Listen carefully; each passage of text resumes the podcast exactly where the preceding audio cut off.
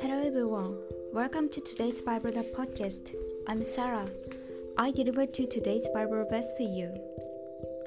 In this manner, therefore, pray, O Father in heaven, hallowed be your name. Amen. This is what is called the Lord's Prayer. Jesus taught disciples how to pray, the model prayer.